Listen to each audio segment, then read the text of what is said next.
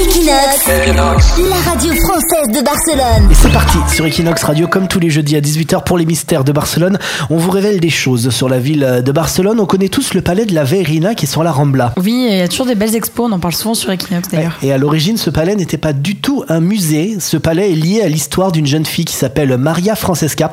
Et cette jeune fille devait se marier avec le neveu du vice-roi du Pérou. Alors c'était comme à l'époque un mariage qui était arrangé. Maria Francesca attendait son futur époux dans un couvent qui était à la Jonquère, à la frontière française. Elle était plutôt contente, allait bien, sauf que le jour du mariage, le fiancé en question a planté Maria Francesca qui a eu le cœur brisé. Oh mince. Et du coup, le vice-roi du Pérou, qui était le parrain du mariage, a proposé à Maria Francesca de l'épouser pour la consoler.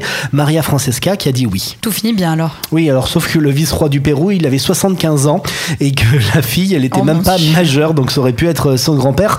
Donc du coup, elle a été un petit peu triste de ce mariage et pour la consoler, le vice-roi lui a construit ce fameux palais de la Virina pour euh, la loger sur la Rambla et lui redonner la joie de vivre.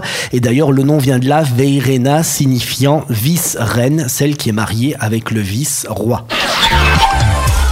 Equinox, la radio française de Barcelone.